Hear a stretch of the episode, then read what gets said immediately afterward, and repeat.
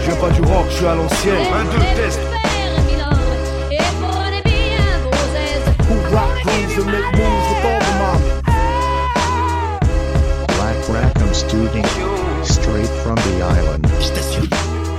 De quoi faire d'Hare Krishna un vrai petit loupard. 5 disques qui ont changé ta vie.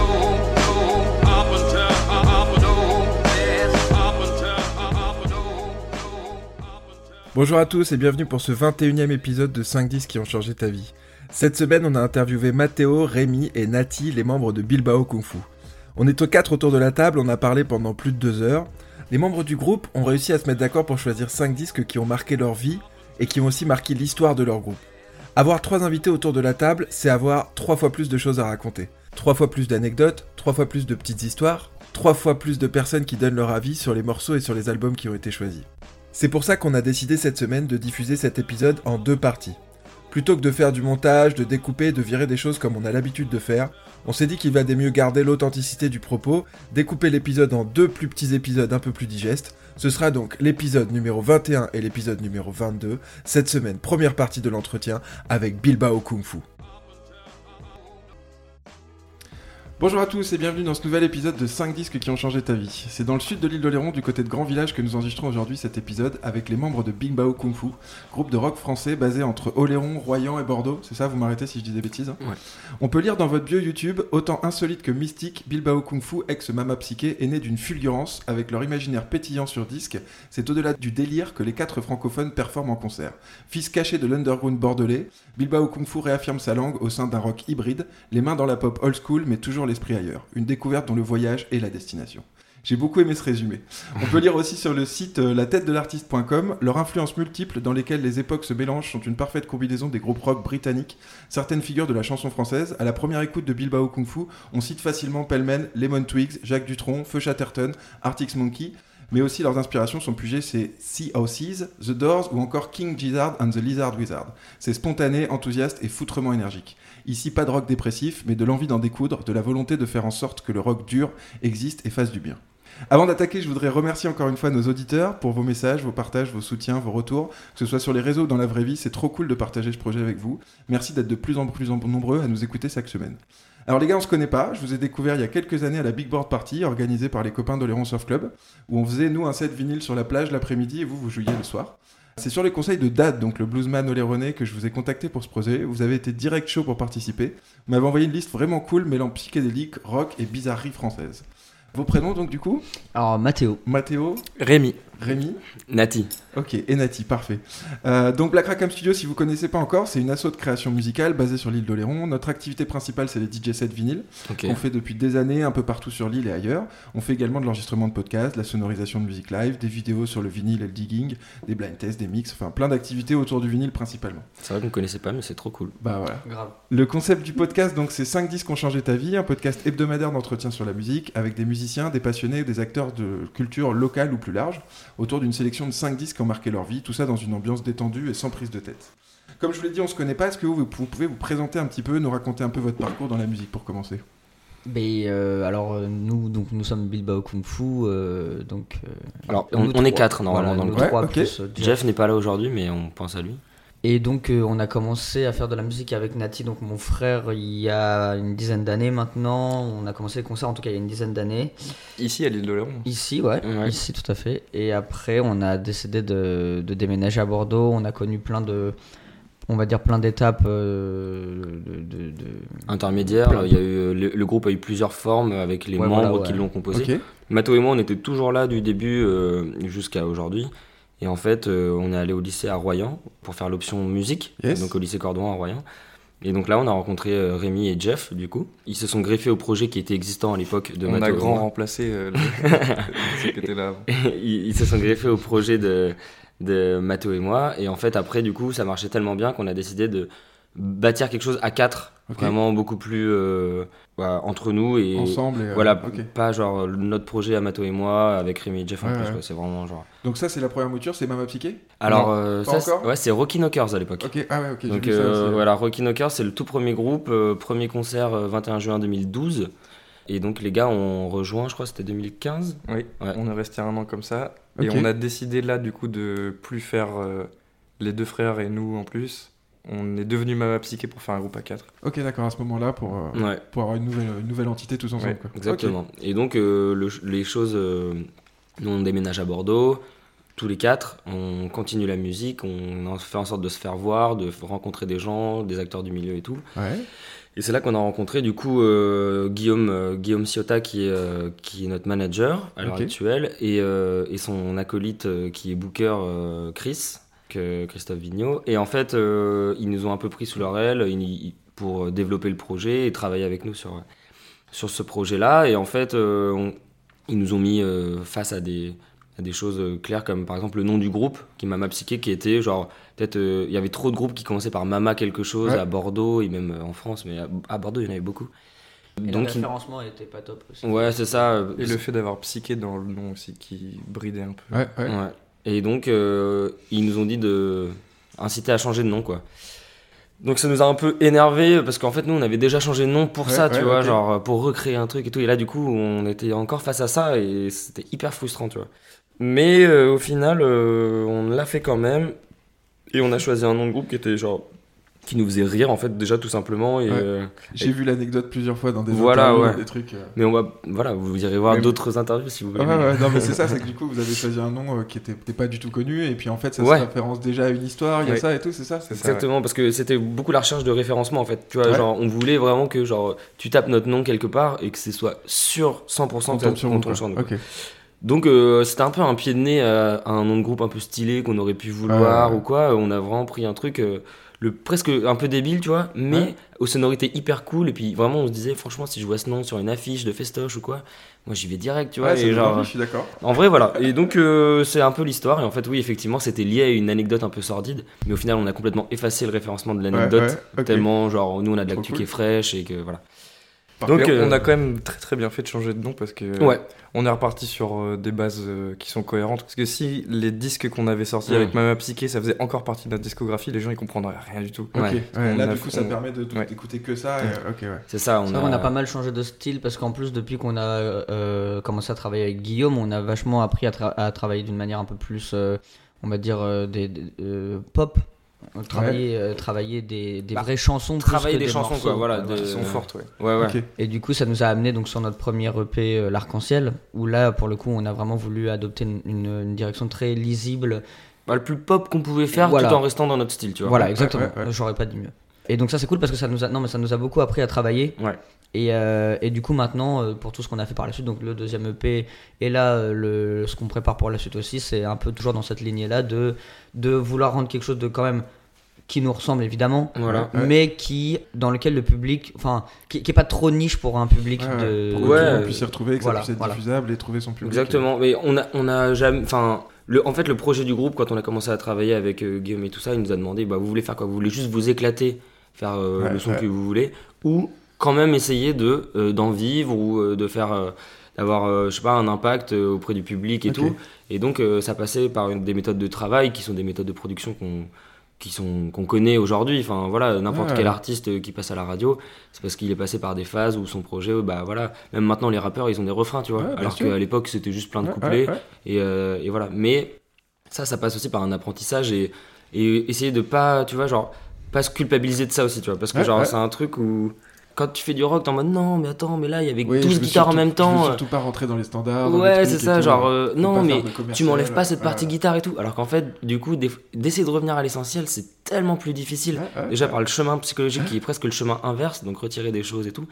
Et qui est aussi d'essayer d'analyser qu'est-ce qui fait que ton morceau est cool. Et puis d'accepter qu'il y ait des professionnels qui puissent te filer un coup de main. Alors, plus. Des fois, les jeunes groupes qui arrivent comme ça, ils disent non, je veux faire mon truc à Exactement. moi. et et ça, ça, c'est Et intéressant. puis euh, au final, la, la conclusion un peu de ça, c'est qu'on a fini par avoir les deux, on va dire, poids qui sont sur la balance, c'est-à-dire Voilà, et à la fois réussir à toucher un public, en vivre, machin, tout ça, et à la fois s'éclater, parce que Ouais. on garde quand Ouais. même notre identité.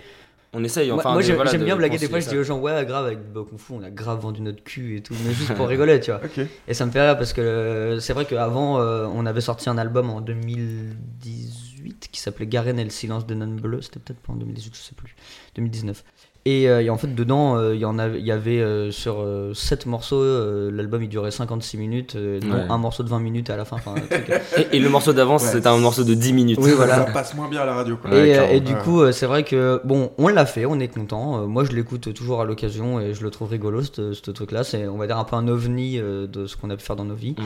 Ça existe, c'est cool. Et puis, bah voilà, maintenant, on passe à autre Yes. chose. Et puis, peut-être qu'un jour, euh, dès qu'on aura, euh, on va dire, plus euh, une aise financière ou ce genre de choses, bah peut-être. Qu'on- revenir à d'autres trucs. Voilà, euh, on ouais. s'éclater. euh, Mais après, tu vois, je trouve qu'on on, on n'a pas perdu la créativité qu'on avait à cette bah époque-là. Juste, on la, important, ouais. on la développe et on la travaille On la vraiment canalise mieux, différemment. Quoi. On la canalise beaucoup mieux. ouais, et- on prend, on prend l'aide qu'on nous donne et les conseils, tu vois, sans pour autant en faire quelque chose d'acquis. Tu vois, par exemple, ouais, ouais. on sait aussi qu'il y a des trucs qui font la personnalité et que Il du faut coup, surtout pas perdre. voilà, ouais, c'est ça. Il y, a, il y a des trucs que tu peux genre euh, avoir, euh, ça va être différent, tu vois. Ouais, ouais. Et euh, par exemple, oui, tu fais 5 chansons pop et là, à un moment, tu balances, tu balances un- une chanson hardcore. Voilà, je spoil le prochain album, mais euh, genre. non, mais tu vois, genre, ça, ça peut aussi vouloir donner du contraste Ouais, à ton ouais, propos ouais. et à Ça ton permet groupe. de faire passer des trucs que tu pourrais pas forcément faire autrement. et tout. Exactement, Ouais, et du coup, on a vachement plus de recul là-dessus et on, on arrive beaucoup mieux à Et faire c'est bien parce que quand t'habitues les gens à coupler refrain, coupler refrain, dès que tu leur lâches une dinguerie, bah du coup ça devient tout de Ouais, suite ouais, euh, une dinguerie quoi. Ça prend, alors de- que ça c'est- prend de la. Alors que dans les groupes un peu plus arty, un peu plus expérimental, bah t'es tellement habitué à avoir soit des dingueries tout le temps, soit des trucs un peu que tu comprends pas trop, qu'au final bah t'es un peu là, bon, bon bah ouais, bah c'est sympa pour l'expérience Ouais, du truc, ouais. mais Tu t'accroches euh, à rien.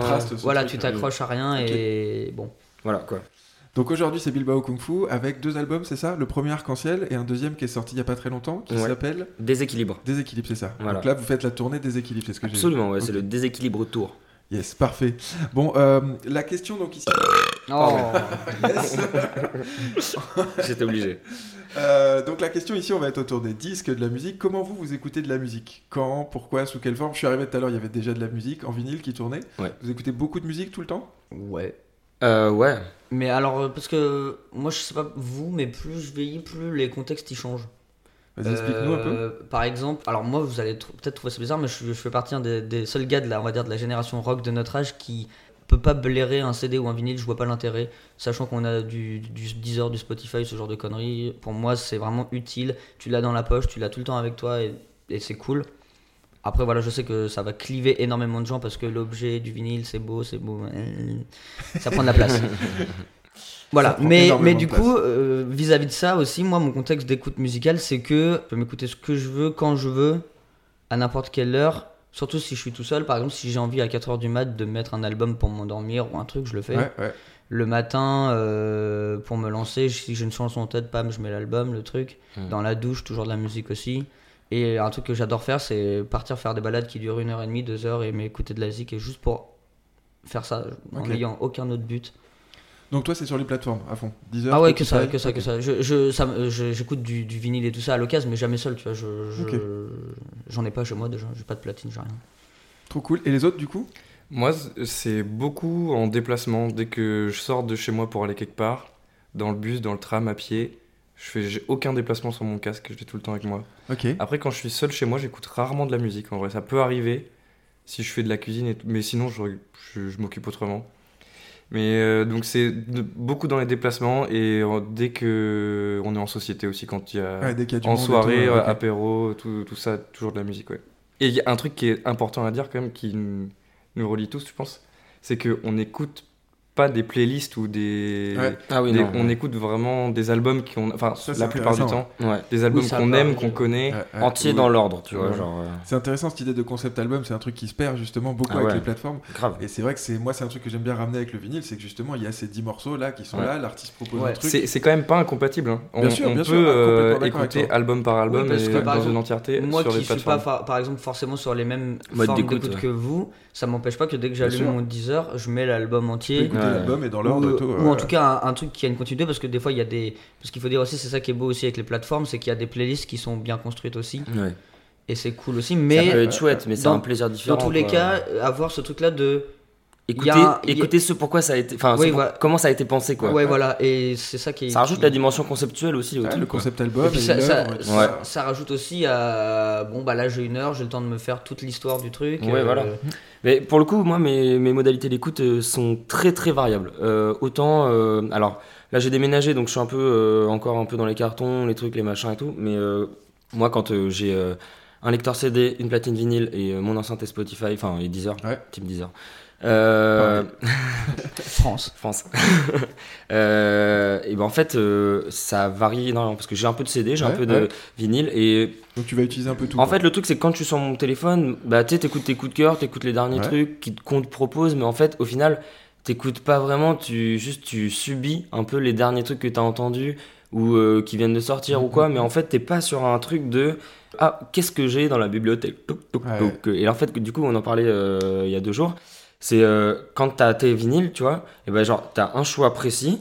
de- Enfin, t'as un nombre précis de vinyles, tu recharges dans ton truc, t'es en mode ok, bah là je vais me tenter ça. le- soit ça va venir contrer mon mood, soit ça va être dans le même mood, mais n'empêche que je, euh, voilà, je vais passer un moment avec une ce, notion ce de- truc-là. quoi. catalogue euh, qui est lisible et tu choisis dans ce Ouais, catalogue. c'est ça. Moi, je vous Les plateformes, c'est un peu, c'est un peu illisible le catalogue d'un- d'une plateforme. C'est tellement Après, grand c'est à que. toi aussi de te construire ton catalogue. Oui, mais du peut-être- coup, Oui, mais, euh, C'est t'approcher un tout petit peu du Oui, micro. pardon.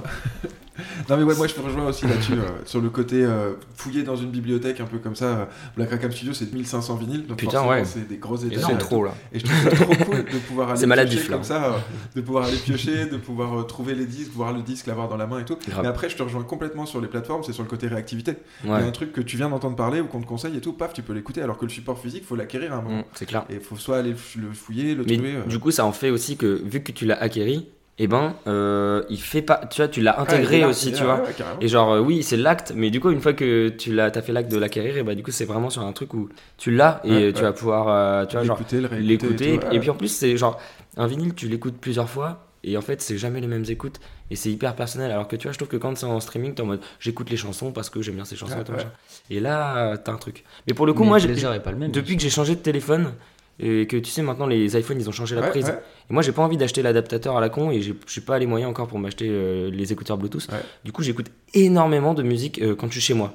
Quand je joue à la console, quand euh, je fais la bouffe. quand- En fait, genre, quand je suis chez moi, j'active la musique quasiment dès que je me lève. Et ça se termine quand je pars de chez moi. Et vu que je me déplace en vélo, bah du coup, j'ai pas de casque parce que c'est un peu dangereux et tout. Et euh, ouais, vraiment, quand je suis chez moi, c'est j'écoute énormément de musique et aussi en société, ouais, comme Rémi. euh. Du coup, est-ce que vous vous rappelez du tout premier disque que vous avez acheté ou eu entre les mains, votre plus vieux souvenir avec un disque? Alors vinyle ou pas vinyle hein? C'était CD. Ouais. C'était CD, moi je crois que du coup, c'était Si c'est un peu honteux, c'est encore mieux. hein. C'est méga honteux. Alors, je pense à deux trucs. T'avais, euh, je crois que c'est l'album de Tayo Cruz, euh, Dynamite. Et euh, donc ça, je crois que c'est le premier que j'ai acheté. Et sinon, les deux premiers qu'on m'avait offert, j'avais une, enfin les trois premiers, j'avais une compilation de Bob Marley qui, que j'ai encore aujourd'hui, qui est que des vieux bootlegs que ils sont exceptionnels. Je sais pas pourquoi. J'ai jamais retrouvé ce truc-là nulle part. C'est pas des bootlegs, c'est genre ses premiers Ouais. enregistrements. C'était Ouais, single voilà. euh, Ouais, jamaïcain. Mais c'est ça. Avant qu'il soit réenregistré euh, en Angleterre. Et, tout.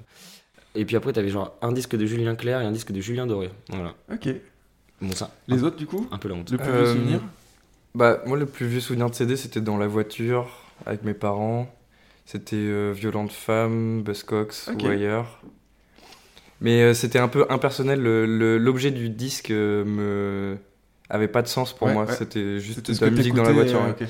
Mais le premier euh, ouais, impact de, fin, de, que je me réalise que c'est sur ce petit truc que, que, ça, que la musique Elle est là, je sais pas comment expliquer, C'était un single des Fall Out Boy que, que ma sœur avait acheté parce qu'elle était fan. J'avais euh, genre euh, 7 ans et elle 10. Voilà. Et après, quelques années plus tard, j'ai voulu faire pareil. Et à la Fnac, euh, j'ai acheté le rap de Rantanplan. Ah, merde. Ah, c'est bon ça. ça Ah, c'est pas mal. J'avais Ah, oublié. Le rap de Rantanplan, énorme. Ouais. Et toi, du coup? Euh, moi, je crois que c'était en 2004, le tout premier CD que je me suis chopé en mode c'est le mien. Alors, c'était peut-être pas avec mon argent, mais voilà. C'était un, le single de tragédie Est-ce que tu m'entends Et oh. Yes. Voilà. On s'en Allô rappelle. Euh, Vrai et, tube, euh, hein. Alors, vrai tube déjà, je tiens à le dire. C'était vraiment une volonté de ma part. J'avais dû dire à ma mère ou à mes parents euh, bah, Ouais. je, veux ce, je veux ça. Ouais, ouais.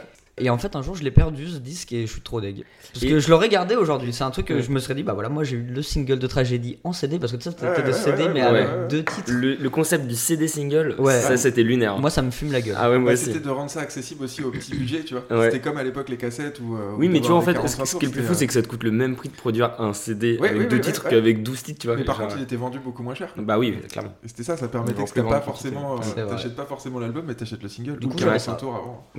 Oui, mais 45 25 ans, je trouve que ça a plus de sens parce que la taille est plus petite, mais c'est quand même le même truc pour l'écouter. Enfin, tu vois, genre, c'est. Là, le CD, c'est vraiment genre fucké. Euh, le, enfin, le single. Euh, ouais, ouais. En plus, il n'y a même pas de fast, c'est genre, c'est juste le deux titres s'enchaînent, puis après, c'est fini. Ouais, c'est ça. j'adore, non mais j'adore. Ça t'a influencé après dans toute ta carrière? Euh, ça, ça m'a. Bah, on écoutait déjà du français en fait. C'est con, ah, mais Bilbao Kung Fu, on l'a pas dit, mais on chante en français. Oui, et euh, ça bah fait oui. partie de l'identité ouais. du groupe. Et genre, on a toujours, avec Mathéo, euh, on est frères, euh, toujours écouté euh, de la musique française. euh, Ouais, ça fait partie de vos écoutes. Et de ouais, avec les parents, mais du coup, même quand on était tout seul ou tout ça quoi. Bon, je vous propose qu'on commence le premier extrait, parce qu'on a déjà parlé très longtemps. C'est trop cool, hein, mais euh, voilà. On commence le premier extrait. Donc, le premier disque que vous avez choisi, c'est Dark Side of the Moon des Pink Floyd. Et le premier extrait, forcément, c'est Money.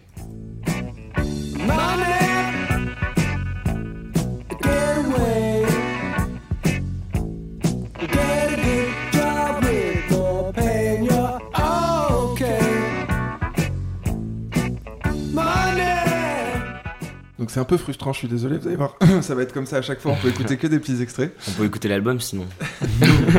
Concept, on écoute 5 albums à la suite sans parler. C'est- ça pourrait être un concept, hein. donc, je vous ai ramené l'album, il est là. Euh, Incroyable. les Pink Floyd donc, sont un groupe de rock britannique formé en 1965 à Londres. Leur musique est caractérisée par des textes poétiques, des sons psychédéliques, des expérimentations sonores et l'utilisation de techniques innovantes telles que les synthétiseurs et les boucles de bande.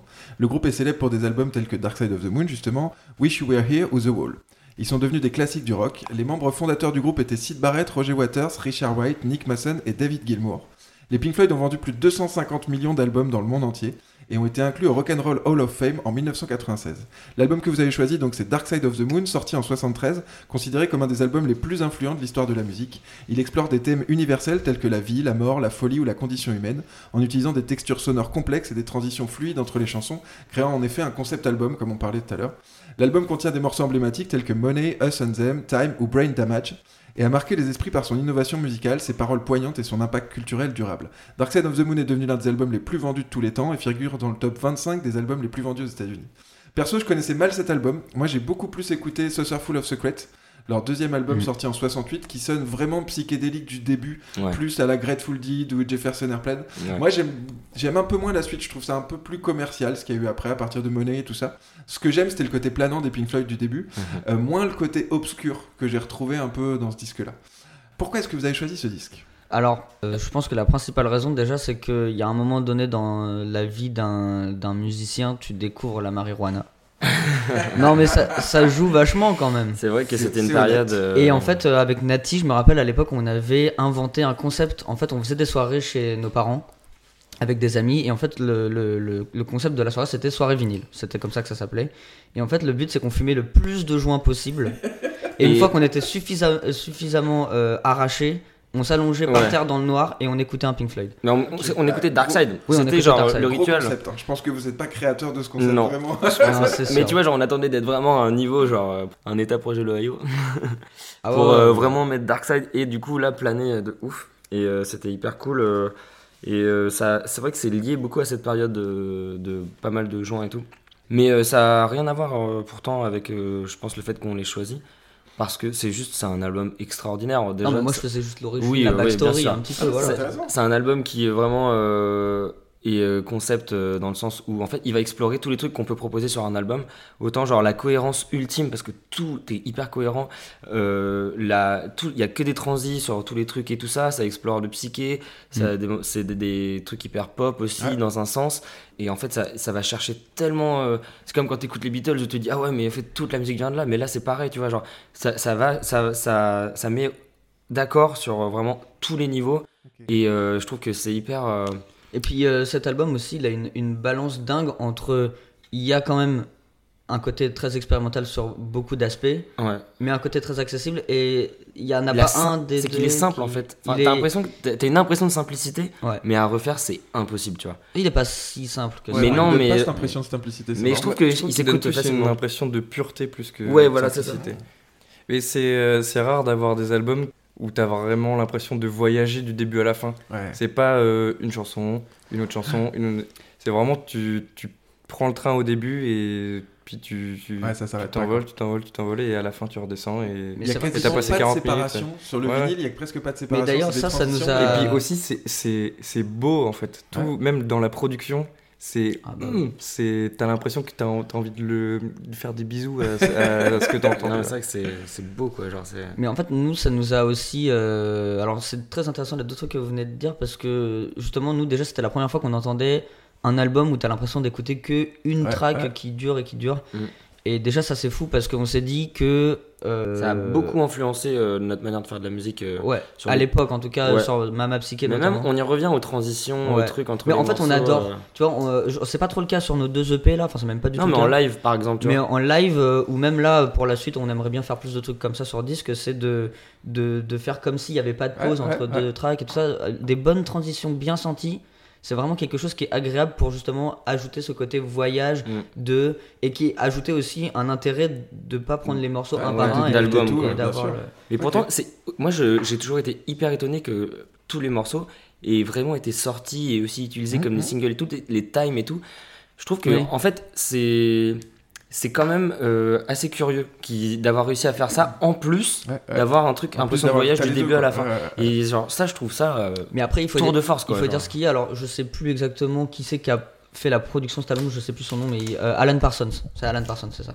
Il me semble. Et en fait, ce mec, euh, il est. euh, ouais, bon, voilà, il est tellement simple, la pochette qu'au final, il n'y a rien à Oui, la, la pochette aussi. Elle est géniale. La, cette la- elle est pochette. géniale. la pochette, elle est cultissime. Et en fait, c'est ça, c'est que toute la, la DA autour de l'album, que ce soit la production, la pochette, Ouais. les chansons, tout ça, tout est. Tout est cohérent. Il y a un fil rouge de dingue. Ouais.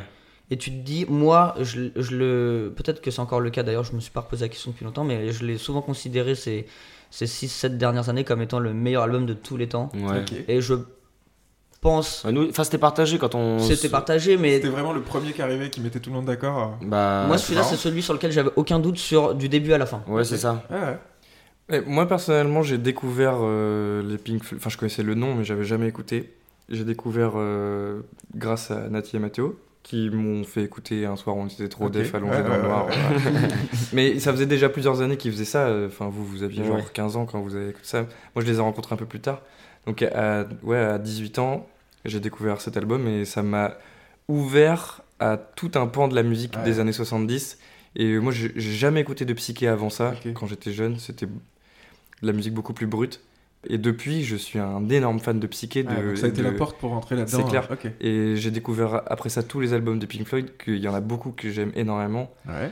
Et ça a été euh, une vraie découverte euh, voilà, pour, euh, pour la composition, et le, le voyage et tout. Enfin, franchement, euh, j'ai pris une- tellement une grosse claque en découvrant ces artistes-là que c'était toi- une évidence aussi que je, je partageais la volonté de le mettre cet album. ouais. Alors, Donc toi, tu l'as dit, tu l'as découvert avec eux. Et vous, Ouais. comment vous avez découvert les Pink Floyd?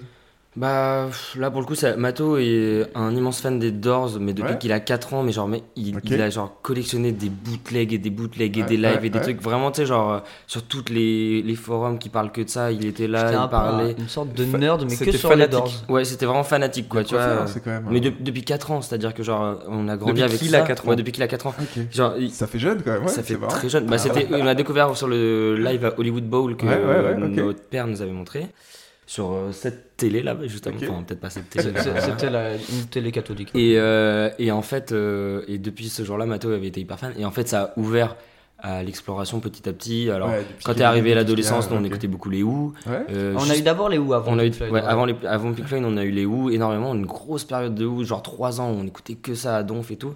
Et en fait, euh, voilà, c'est, je pense, grâce au fait que Mato connaissait si bien les Doors que ça- on explorait les groupes la musique de cette classiques époque-là, euh. Mais j'avoue, je saurais même pas vous dire euh, quel a été le premier truc de Pink Floyd que j'ai écouté, entendu. Mais on l'a forcément entendu avant parce que Oui, ici, bah voilà, il en vinyle, tu vois. Mais tu, enfin, avant que tu chopes le vinyle Hum. et que tu nous dises ouais, je chopais ça, venez on se l'écoute. Mais je l'ai acheté ça genre sur une brocante à 4 balles à La Rochelle, ouais. je me rappelle très bien du moment. Genre j'ai trouvé le vinyle et tout, puis genre dès qu'on l'a mis en vinyle et tout, d'un coup, je sais pas, il y avait le truc qui se passait quoi, ce truc là qu'on a quand on écoute Pink Floyd et qui est ouf. Puis c'est aussi ça qui fait la marque d'un grand album, c'est que euh, tu sais, il y a une évidence. Ouais. C'est-à-dire que, alors nous c'est un peu le cas pour tous les trucs qu'on t'a mis là, mais euh, ça peut faire ça, pour- euh, c'est différent pour euh, Oui, chacun voilà. Mais il y a, il y a des albums qui mettent universellement un peu d'accord, Ouais, ouais. comme Dark Side, même si ça peut ne, ne pas être forcément ton préféré de Pink Floyd ou quoi que ce soit, mais, mais que tu te dises quand même, Ouais, bah là il y a album, une euh, œuvre, ouais. euh, le mec s'est fait chier. C'est comme quand tu vois la, un, euh, comment il s'appelle, le- le- les, les peintures de Michel-Ange ou des trucs comme ça, bah c'est Oui, vraiment ouais. des trucs, c'est évident qu'il y a une œuvre. ouais. Après, t'aimes, t'aimes pas, voilà, Tu mais. comprends- Tu comprends pourquoi c'est si célèbre et pourquoi Voilà, c'est. Exactement. Ok. Voilà, c'est exactement ça. Mais d'ailleurs, je, je tiens à faire une précision euh, pour toute l'émission. Euh, les disques, les cinq disques qu'on a choisis, euh, c'est pas des disques perso, Ok. euh, tu sais que chacun a mis Ouais, un ouais, peu son ouais, disque. C'est vraiment des disques que tous les quatre, ça a pu marquer un moment fort dans Vous êtes l'existence. à, à un moment, vous êtes mis d'accord et vous êtes dit, on va filer cette liste-là tous les quatre. C'est ça? Et ben Ouais, voilà, oui, parce qu'en mais dans la décision des albums, on s'est dit quels albums on a écouté principalement ensemble. à quatre, ouais. Ouais, c'est et ils nous ont influencés pour le groupe et pas juste dans la vie Bah, personnelle. C'était ma question suivante. Du coup, Ah. comment est-ce que cet album-là vous a influencé en tant qu'artiste? On a parlé un peu du concept album, des morceaux avec les transitions, tout ça. Est-ce que euh, dans euh, Bilbao Kung Fu, on retrouve un peu de Pink Floyd? Bah ouais, euh, Ouais, franchement, ouais. bah Mama Psyché, donc euh, première EP de, de Mama Psyché, euh, il y a un morceau, c'est euh, c'est Pink Floyd. Enfin, c'est genre. Ouais, c'est un peu. C'est presque. Ils pourraient nous faire un procès que ça serait. Clairement, Je Heureusement qu'on n'a pas gagné trop d'argent euh, sur ce. Mais en gros, ouais, on- ça nous a pas mal influencé. Après, on a un peu calmé parce que aussi, quand on a voulu faut retravailler. savoir digérer les, les influences. Voilà, c'est ça. Ça, c'est. Sans tomber justement dans le Mais plagiat. du coup, maintenant, dès qu'on fait des breaks un peu plus psychés ou des trucs euh, sur des longueurs ou des machins avec un petit, on va dire, je sais pas comment dire, une, une- une- Un truc lancinant, une basse, Ouais, un ouais, truc ouais, Voilà, machin. exactement. Bah, Il y a plein de passages euh, qui sont directement inspirés des Pink Floyd, mais sans qu'on le fasse exprès. Mais Oui. une ligne de basse genre. Oui, il va y avoir des petits trucs comme ça, ouais, Il y en a plus dans plusieurs morceaux et c'est c'est eux qui faisaient ça. c'est ça. Même des descentes de batterie. Oui, voilà, et, oui. puis, euh, et puis tous les trucs. Parce qu'en fait, du coup, ça, oui. ça- comme disait Rémi, ça ouvre aussi beaucoup les portes du psyché. Et de nos jours, le psyché peut être aussi lié un petit peu au, au Bien qui est genre un truc très lancinant. Le Ouais. Et ben en fait, il n'y avait pas de- du tout de- d'aspect krautrock dans Pink Floyd, pas du tout. Mais il y, a- y ce truc lancinant Ouais, de se dire écoute, on a une base, euh, on va en faire genre une ligne mélodique, ensuite un solo, ensuite un truc, un machin. Et du coup, ça tout s'active sur, cette, sur ce même truc et tout ça. Et c'est quand tu écoutes même des Atomers Mother ou avec des genre. Euh, euh, je sais plus ce que c'est la partie basse à un moment là sur le, sur le morceau de 20 minutes là.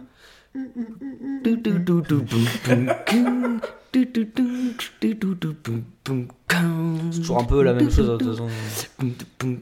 oui, c'est ça. Et après, ça part sur. T'as ça d'abord, ensuite t'as le gros solo, et ensuite ça part sur une autre partie. Et t'écoutes un morceau de 20 minutes, il y a 12 parties, Ouais, mais ouais. elles sont toutes hyper bien travaillées, hyper bien faites et tout. Et voilà, et ça, ça influence beaucoup notre son, beaucoup notre manière de composer, surtout, je pense. On parlait des textes des Pink Floyd, donc des sujets euh, quasi philosophiques ou existentiels. De quoi vous parlez-vous dans vos textes? Quoi vos inspirations? Ben, c'est- alors, on, s'en- on a abordé un peu le sujet euh, enfin, hier avec Rémi, on- c'est va- c'est vachement en train de changer. Ouais. Parce qu'en fait, on est, quand on a créé Bilbao Kung Fu de toutes pièces, on, on était parti effectivement dans un truc assez léger, assez Mm. euh, vitaminé comme. Arc-en-ciel et tout ça, Voilà, coup tout ça, voilà, Exactement. exactement. Euh, et encore que l'arc-en-ciel, c'est pas une des plus euh, légères, mais genre. Oui, mais l'EP, l'arc-en-ciel. Oui, oui, voilà, oui. J'adore ce euh, texte et j'adore cette EP, vraiment. Bah, merci. Bah, merci beaucoup. Mais, euh, Et- ouais, mais c'est là, vrai c'est vrai que maintenant, on a encore traversé d'autres choses dans nos vies. Ouais. L'enregistrement et la, et la fabrication du deuxième EP a été très très compliqué. Ouais. Et du coup, maintenant, c'est vrai que nos textes, Ça peu- devient- ça devient très, beaucoup plus sombre, en tout cas beaucoup plus dark, personnel, aussi, personnel. beaucoup plus Ouais. personnel, moins impersonnel. Tu sais, genre, on parlait de Supernova, d'Arc-en-Ciel, et tout, Ouais, t'es en ouais, mode. C'est beau, c'est des choses qu'on observe, qui nous font plaisir de parler. Maintenant, ça, ça- c'est des vrais trucs qui nous, qui Qui nous nous touchent touchent au plus, premier ouais. degré. On a connu aussi, euh, là, là, dans l'année 2022, euh, deux deuils quand même assez majeurs. Ouais.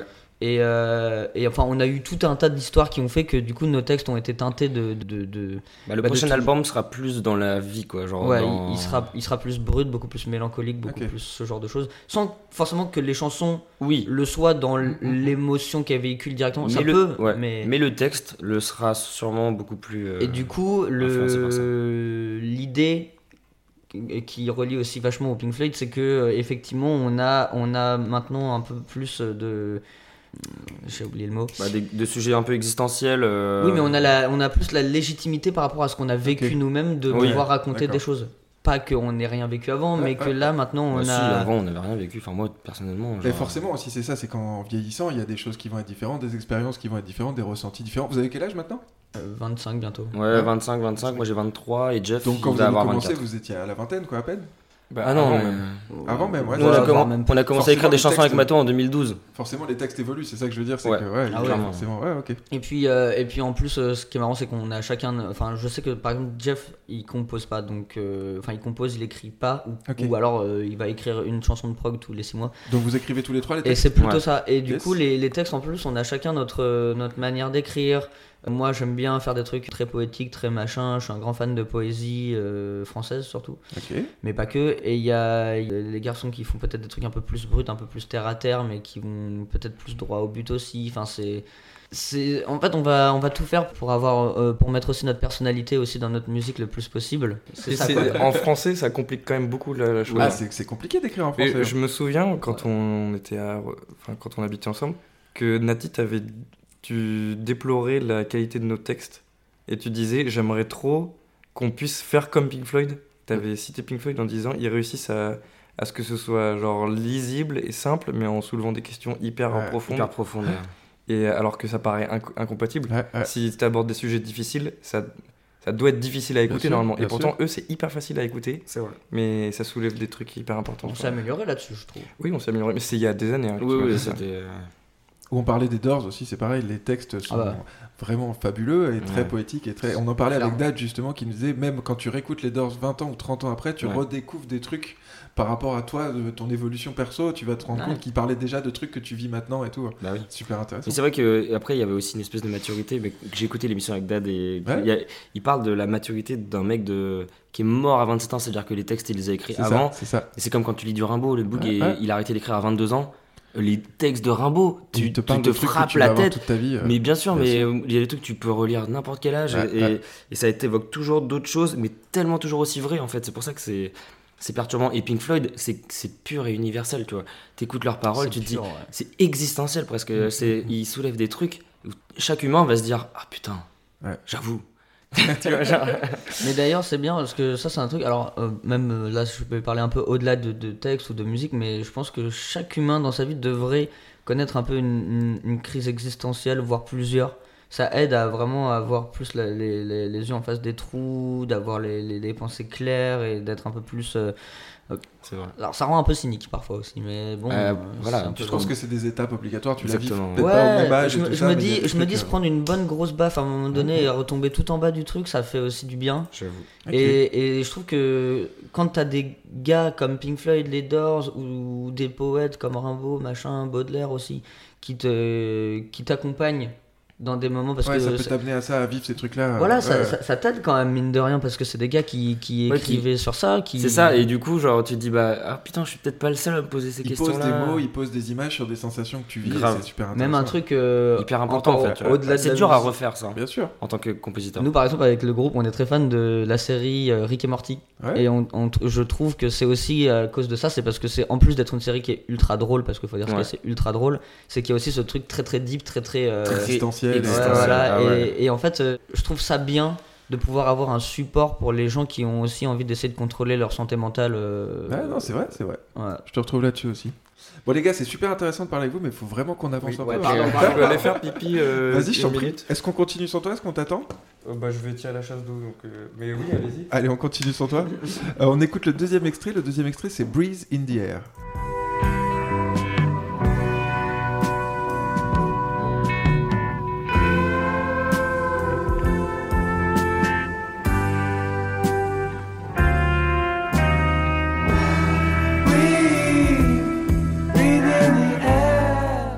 Génial ce son derrière là. Je sais pas si c'est une slide guitare ou un synthé. Ouais, ou... je pense à une slide. Mais après, je sais pas s'il Ouais, faisait ouais. juste avec sa propre guitare qui mettait Ouais, à plat, ouais, tu ouais. vois. Je l'avais déjà vu des images comme ça. Les images de l'enregistrement de Darkside Ouais. sont folles. C'est juste des... ils, ils sont dans des vieux studios pas du tout éclairés. Ils sont Ouais. là, ils rajoutent des, des millièmes pistes sur un truc. Et à la fin, au mix, t'as l'impression d'entendre genre quatre Et instruments. ce alors soit que vachement propre et tout. t'as ouais. des, C'est t'as marrant. des centaines de. Mais euh, bah, justement, le morceau qu'on avait écrit à l'époque qui ressemblait vachement à Pink Floyd, ça ressemblait C'est vachement les- à ce ça morceau. C'est les deux mêmes accords en fait. voilà. pareil. Bon, parfait, on passe au deuxième disque. Ouais. Le deuxième disque que vous avez choisi, c'est Pale Blue Skin avec Lizzy Strata. C'est, je l'ai bien prononcé Oui, c'est ça. êtes aussi. Et le premier extrait que j'ai choisi, c'est Pierre Feuille Ciseaux.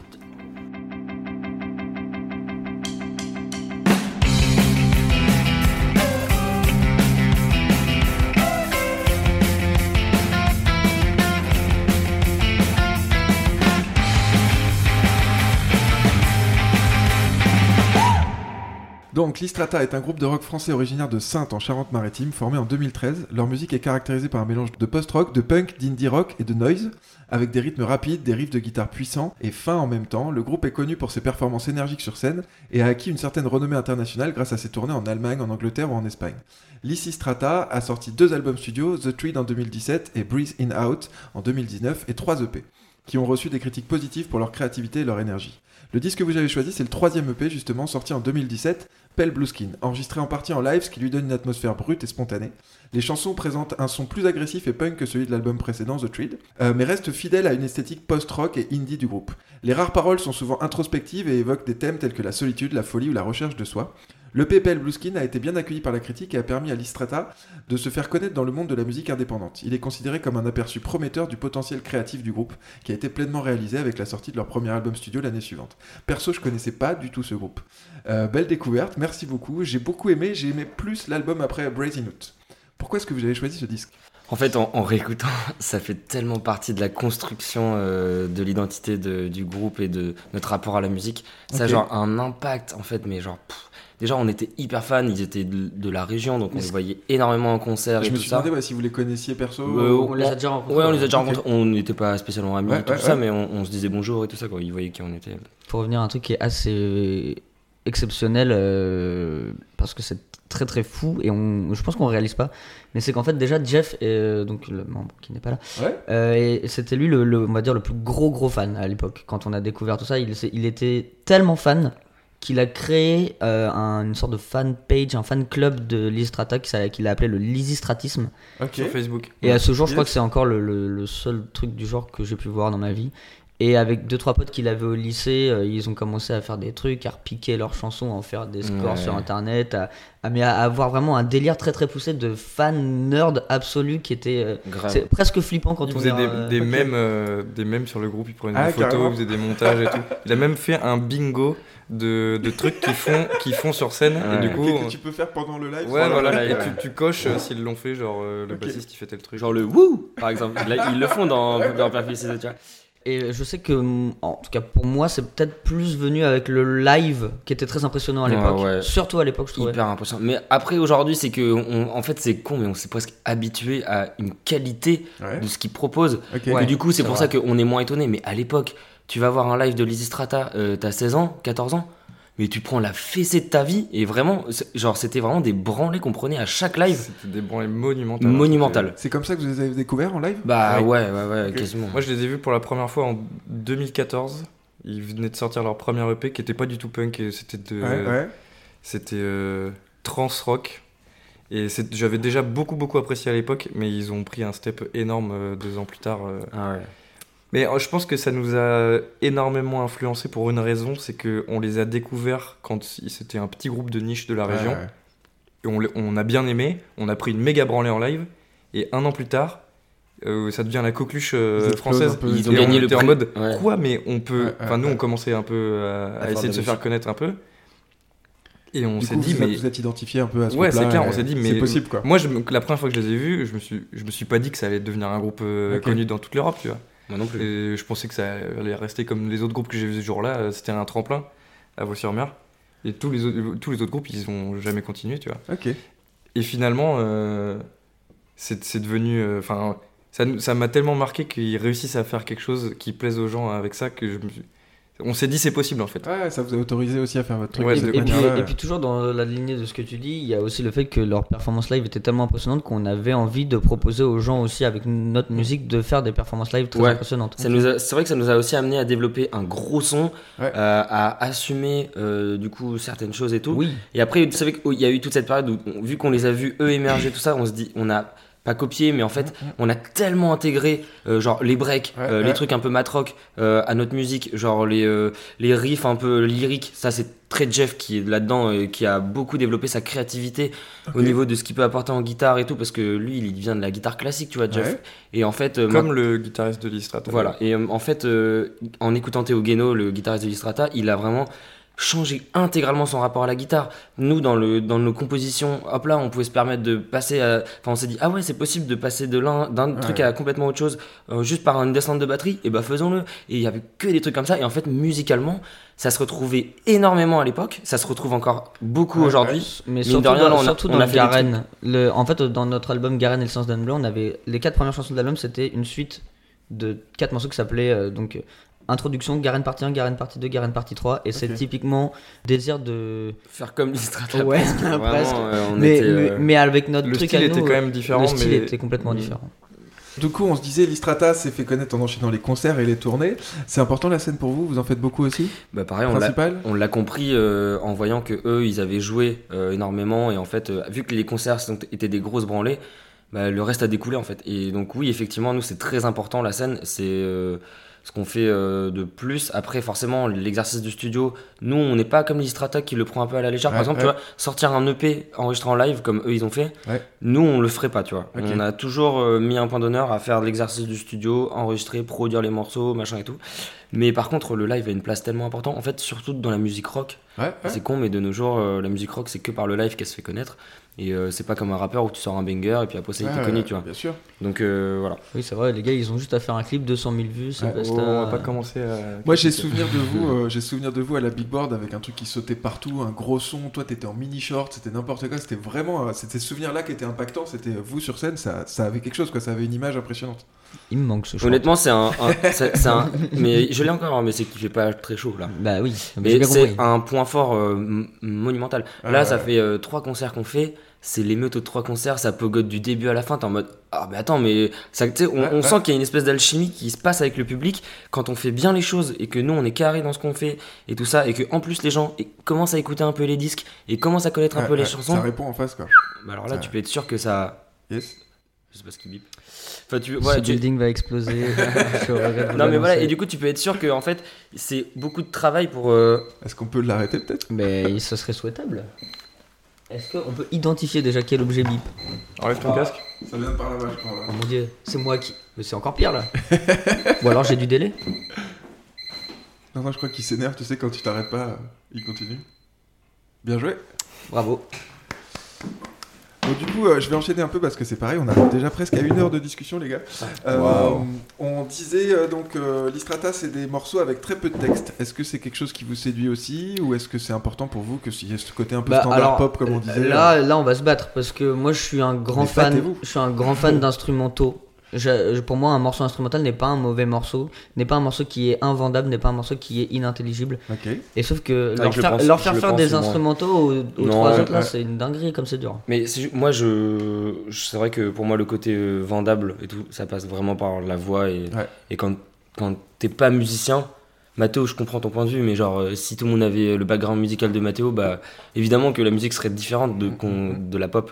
Là, non, les gens, quand ils se baladent dans la rue, ils, juste, ils chantent. euh, Oui, mais c'est pas comme Ouais. si on faisait- Savoir aimer de Florent Pagny, tu chantes pas l'accompagnement, tu vois.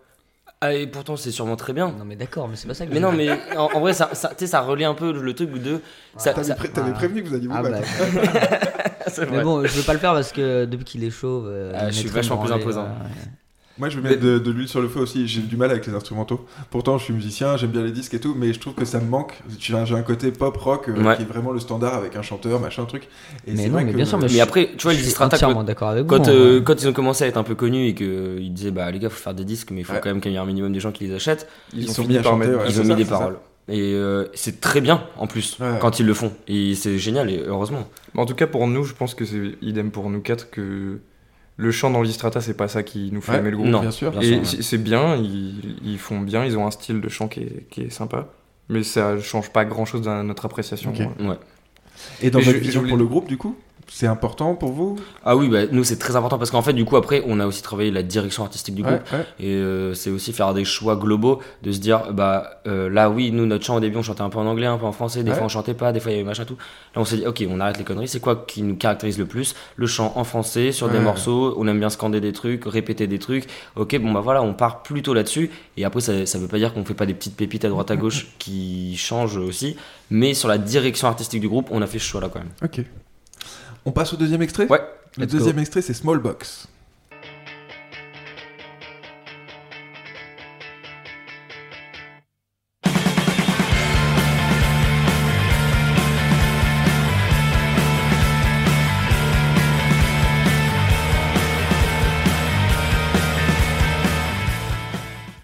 choisi cet extrait exprès pour la voix. C'est un morceau qui vous plaît aussi celui-là? Ouais. Bah, Moi, disons que je trouve que cet extrait, il, est, il, est- il souligne quelque chose d'assez essentiel dans la construction des musiciens que nous étions quand nous avions 14, 15, Ouais. 16 ans. C'est que quand t'entends le son de basse de Max Roy en concert, tu t'en reviens pas, quoi. Ouais, bah, Ouais. même là, tu vois, genre. Ah, c'est lourd. hein. En fait, euh, Ah ouais. t'as l'intro guitare et tout, et en plus, au début, tu montes le son, tu te dis mhm, putain, c'est pas fort, ça, Ça va être mixé pas, pas fort ouais. et tout. Il se brrr. Et moi, je me rappelle très bien, c'est genre euh, La Sirène 2016, euh, quand ils viennent d'annoncer leur nouvel album, c'est la première fois qu'on entend le morceau parce qu'ils ont déjà sorti les sessions live avec le Ricard de Pantalon Pantacourt, Ouais, euh, ouais. de euh, Sugar and Anxiety. Sugar, and- Sugar Anxiety, euh, Pierre Feuille Ciseaux et tout. Mais là, du coup, c'est la première fois qu'on entend ce morceau. Opener de, du concert.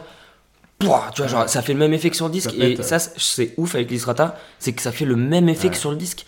Nous, on n'a jamais réussi à faire ça, tu vois. Ah ouais, on est nul pour ça. On est nul. Genre, c'est peut-être les le gens, enregistrement live aussi qu'on parlait, tu vois. Mais oui, peut-être, mais tu vois, chose, genre, quoi. nous, Un en, jour, on fera un album live, voilà. en live, il y a un truc hyper wild et tout. Mais si on le fait en studio, ça veut juste paraître hein, pour genre des bou- bourrins ou un truc. Enfin, j'en sais rien, tu vois. Mais eux, je sais pas, il y a un truc où, genre, vu que déjà, il y avait quasiment pas de voix ou pas de truc, Mm, mm. les sons, tout, tout ça était hyper travaillé, hyper machin. Et bam, tu vois, genre, tu te le prends dans la gueule et genre. Fait le même effet qu'en live et c'est c'est surpuissant quoi. Je pense que là, ça, j'y ai pensé dans l'extrait. Il y a, ça, ils nous ont quand même influencé dans la gestion du chant par le fait que euh, le fait qu'ils chantent tous les trois ensemble, Ouais. ça a un impact visuel sur scène hyper fort. Et avant, euh, il y avait que Nati et Mato qui chantaient. Avec Jeff, on chantait pas. Et c'est vrai que ça nous a. Je pense que ça nous a influencé dans le fait que on scande des trucs à 4 Ouais. qu'il y ait des parties refrains, on les chante ça, à ouais. 4 Ok. avec des polyphonies comme euh, Bah, ils du- font. ouais. Mais pas des polyphonies lyriques. Ouais, euh, ouais, ouais, ouais. euh, c'est vraiment des, des trucs bruts euh, qu'on chante à 4 comme ça. Et aussi, je voulais dire euh, euh, que euh, moi personnellement, ça m'a énormément. Ils m'ont beaucoup influencé sur ma manière d'être physique sur scène et ma manière d'appréhender ouais, l'attitude et la, la gestion de l'espace et tout. C'est vrai. Quand j'ai commencé le groupe, j'étais un peu, euh, Tout timide. un peu ouais. timide, je savais Ouais, pas trop ouais, comment, ouais, j'étais ouais. concentré sur ce que je faisais, je hoche la tête et voilà. Et j'avais une mauvaise image des, des showman, un peu, enfin, sans que je les déteste, mais je me disais oui, c'est c'est des paillettes, c'est c'est juste pour se faire, faire le beau et tout. Et j'ai découvert grâce à eux, en les voyant Ça sur scène, que, une autre image, que tu truc, peux, ouais. euh, en fait, juste euh, subir l'intensité de ta propre Ouais, musique ouais. et que c'est cette intensité qui s'exprime à travers ton corps. aussi. Euh, voilà. Et, et que du, et c'est pas juste euh, je vais aller là pour, euh, pour faire plaisir au public, je sais pas quoi. Alors, Et on n'a pas pris le temps juste. Est-ce que vous pouvez nous dire vos instruments respectifs? Oui, euh, bah, alors, euh, je suis le batteur. Ok, c'est ça. groupe. Ça, Ouais, bassiste, ça pouvait ouais. se deviner un peu depuis le départ. Toi, Ouais. t'es bassiste du coup, et toi, Et moi, je guitariste. suis guitariste, chanteur, voilà. Ok. Et Jeff qui nous a quittés malheureusement. Jeff Euh, qui est color guitare plus mais euh, voilà. Mais pour le coup effectivement et puis même dans le son de basse et tout en fait euh, tu sais genre quand tu quand t'as pas eu ces claques là quand t'as pas eu ces influences là c'est découvert cette musique là parce qu'il est très typé dans ce dans le post rock Ouais, et ouais. tout. Genre en fait euh, genre tu sais pas qu'une basse c'est un instrument la basse elle suit non mais non mais non mais en fait la, basse elle suit la suite harmonique elle fait tous les trucs Ouais, point barre t'as un son clair t'as un machin tu te démerdes tu fais Elle ton va truc faire partie d'une section rythmique. euh, exactement, c'est tu fais tout ton concert. ouais. Mais en fait, genre, t'écoutes Max Roy, genre, euh, là, genre, Théo Guéno, s'il est Ouais, tout seul, ouais. il- je sais pas si tu captes, mais sur l'intro, sur l'intro et même depuis, dès le début du chant, Théo Guéno, il fait les mêmes trucs. Ouais, ouais. Et c'est la basse qui fait l'harmonie. Ouais, ouais.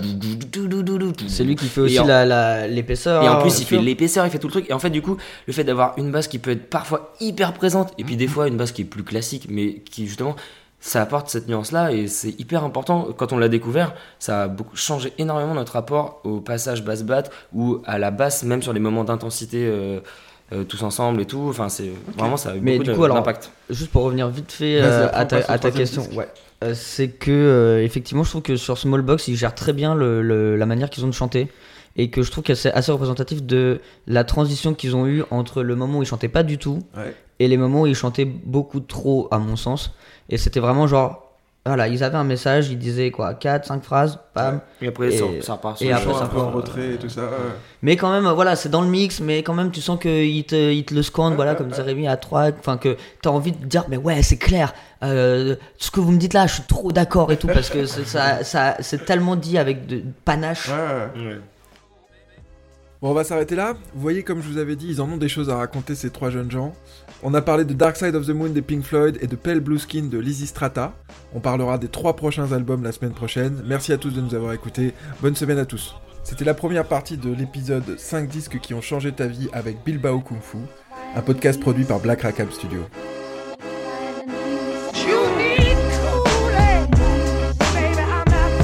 Viens du rock, je suis à l'ancienne. Un, deux, test.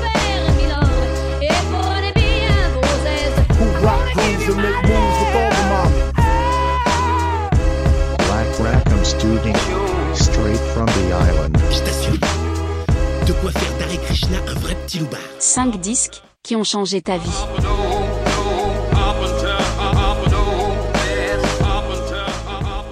Voilà. Et après, quelques années plus tard, j'ai voulu faire pareil. Et à la Fnac, euh, j'ai acheté le rap de Rantanplan. Ah, c'est bon ça. Balance pas le mal. son. Tu m'as pris pour un bouffon, mais maintenant tu flippes. Rantanplan est dans la place et ça te prend au trip.